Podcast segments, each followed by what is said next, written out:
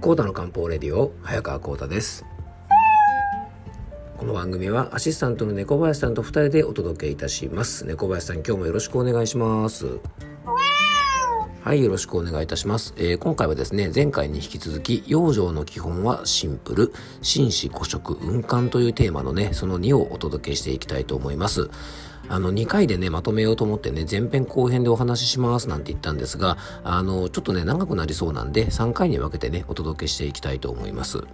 えー、猫林さんね、あの、今日から月曜日でね、今週の半ばからね、もう9月に入りますよね。うんまあ、お子さんたちがね夏休みなんていうところはですね、まあ、9月からね新学期スタートということで、まあ、今週はねそんな準備もあったりしていろいろ忙しい方もいると思いますしあのちょっとずつですね気候もね秋っぽくなってきたのでぜひ皆さんもね体調には気をつけてほしいですよね。うん、あの昨日ですね猫林さんちょっと日曜日だったんであのちょっとお出かけしてきたんですよね。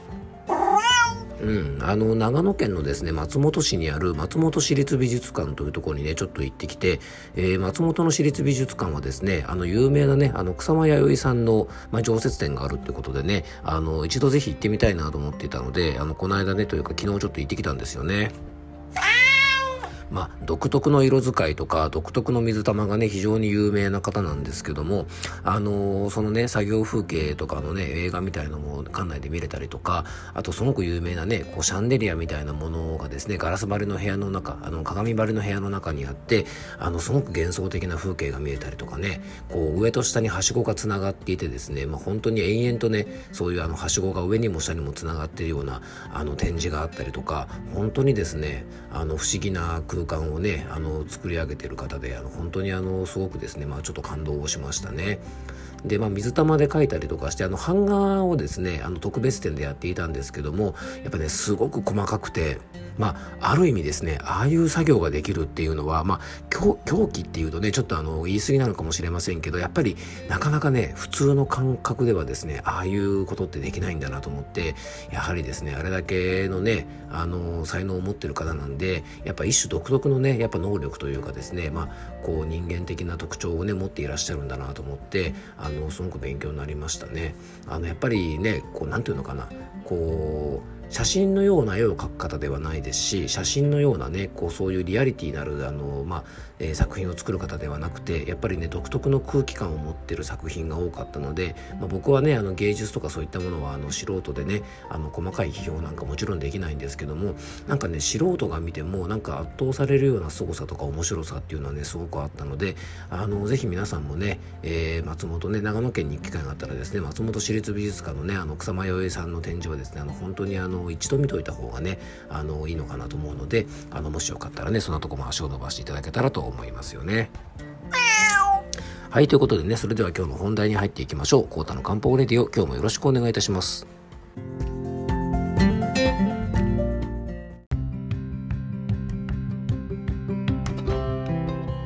はい、ということでね、今日の本題の方に入っていきたいと思います。えっと、今ですね、あの、収録自宅でしてるんですけど、今日はね、あの、うちのにゃんこさんがですね僕の収録中の部屋に入ってきたのでもしかしたらあのにゃんこさんの声が入ってしまうかもしれませんのでねあの普段まあまあいつ,、まあ、いつもにゃんこさんの声入ってるか。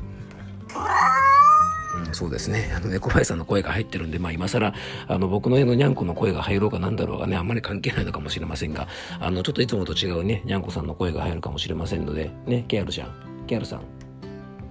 寝てますね。はい。えー、いいですね。本題の方に入っていきましょう。はい。えー、今日はですね、前回に引き続きですね、まあ、心子五色運搬ということでね、えー、心の健康、えー、姿勢、呼吸、食事、運動、そして環境とね、6つあの、こうね、養生をしていく上で大事なことがあるよというお話なんですが、あの、今日はですね、特にまあ、重要というかね、あの、皆さんも興味がある食事についてね、お届けしていきたいと思います。まあ、この6つね、どれも全てね、大事なことなんですけども、特にあの、食事に関してはね、あの、多くの方が興味を持っていると思うので、えー、今日はですね、特に食事だけ、あの、ちょっと中心にね、お話ししていきたいと思います。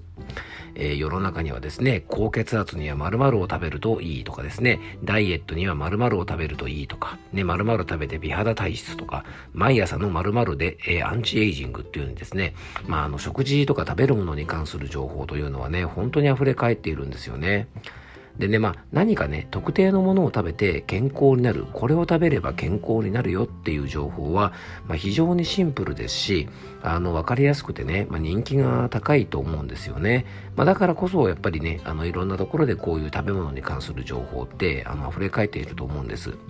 まあ、でもですね、シンプルで人気があるだけに、あの、とってもね、やっぱ注意が必要な健康情報だとも言えます。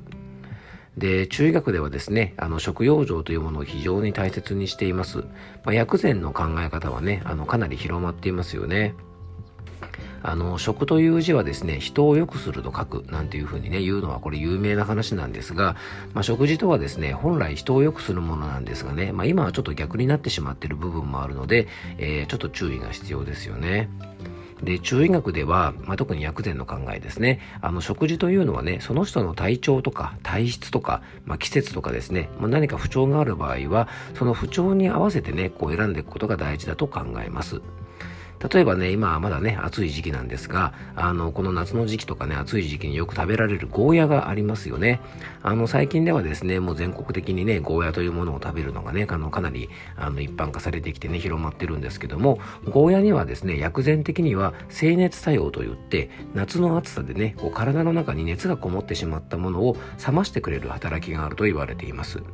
まさにですね、暑い夏にはね、うってつけで、えー、なんですけどもね。まあでも逆にじゃあ、あの、エアコンとかで体がすごく冷えてしまっている女性の方とかが、まあ、このゴーヤをですね、夏だからといってたくさん食べ過ぎたらどうなるか。まあこれはもう皆さんね、あの、よく分かっている、ご承知の通りだと思います。要はですね、えー、夏だからゴーヤをね、バクバク食べるとか、例えばね、えー、まあよくね、言われてるのが、あの、玉ねぎ食べると血液サラサラとかですね、まあそんなようなね、あの話がよくあったりするんですが、あの、自分の体調とかに合わせてね、上手に活用してほしいので、例えば血液サラサラには玉ねぎといってですね、まあ玉ねぎばっかり食べたりとか、あと例えばですね、えっとね、糖尿病には〇〇芋がおすすめとかですね、そういう情報って結構多いと思うんですけど、まあそういう情報にはですね、特にやっぱ注意をしてい。ただきたいと思います。で食事というのはですね、あのやっぱ基本的に何よりも大事なのがバランスです。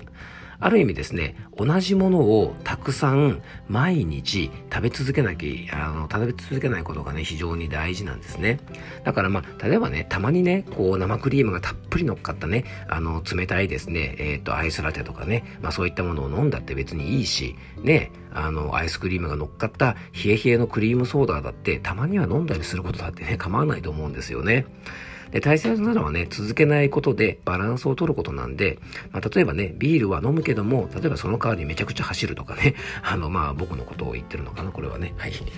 あの、まあ、とにかくですね、偏らないこと、ね、同じことをね、毎日続けないことっていうことがね、あの、特に食事では大事です。でバランスを取るっていうとねやっぱり結構皆さん難しいと思うんですけども中医学ではですね5つの色の食材5つの味の食材、まあ、これをですね上手に活用することが、えー、基本と考えるんですね。でね、この5つの色と5つの味を上手に活用すると案外簡単にね、バランスが取れます。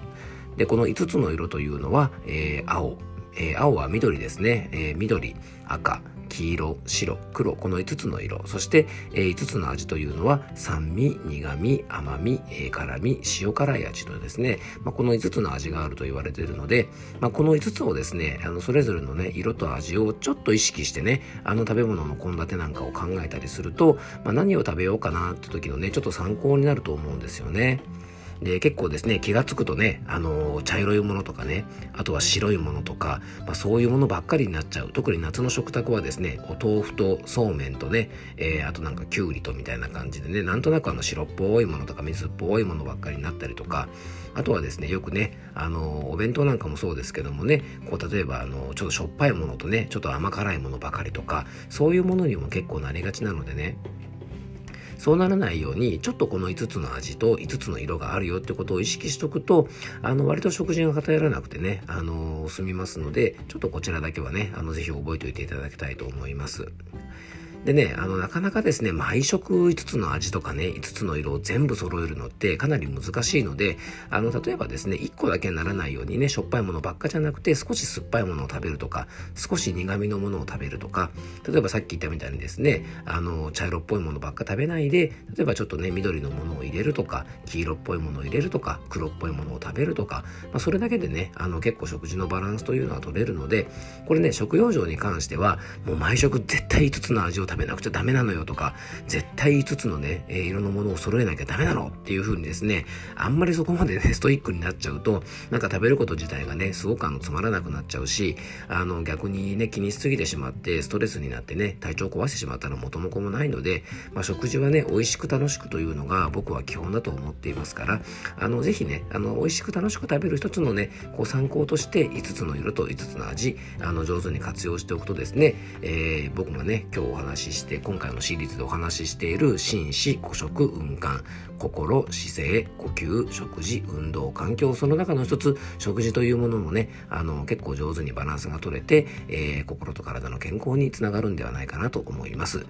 えー、食事が悪くなるとですね、これ体調も悪くなるし、体調が悪くなれば心も悪くなります。ぜひですね、あの、心が不調の時に食べ物ってね、結構意識が回らなくなるんですが、心が不調の時なんかも、ぜひですね、食事のね、献立とか、この5つの色とか5つの味なんかを養うと、あの、それぞれですね、漢方は5つの色と5つの味が五臓にね、あの、当てはまっていると考える。まあ、要は内臓のいろんなとことね、あの、つながってるって考えるので、この5つの色をですね、えー、とと5つの味を、えー、バランスよく取ることで、五臓がね、あの、バランスよく養われるので、でね漢方だとこの五臓というのは、えー、感情ともそれぞれいろいろつながってるのでねあのそんなところもね考えていくとやっぱり食事のバランスって大事なんだなと思いますので、えー、今日のお話がね少しでも参考になれば幸いです、えー、明日はですね、え心子古食運換の、え最後の2つ運動と環境についてね、えちょっとお話をしていきたいと思いますのでよかったら明日もお付き合いください。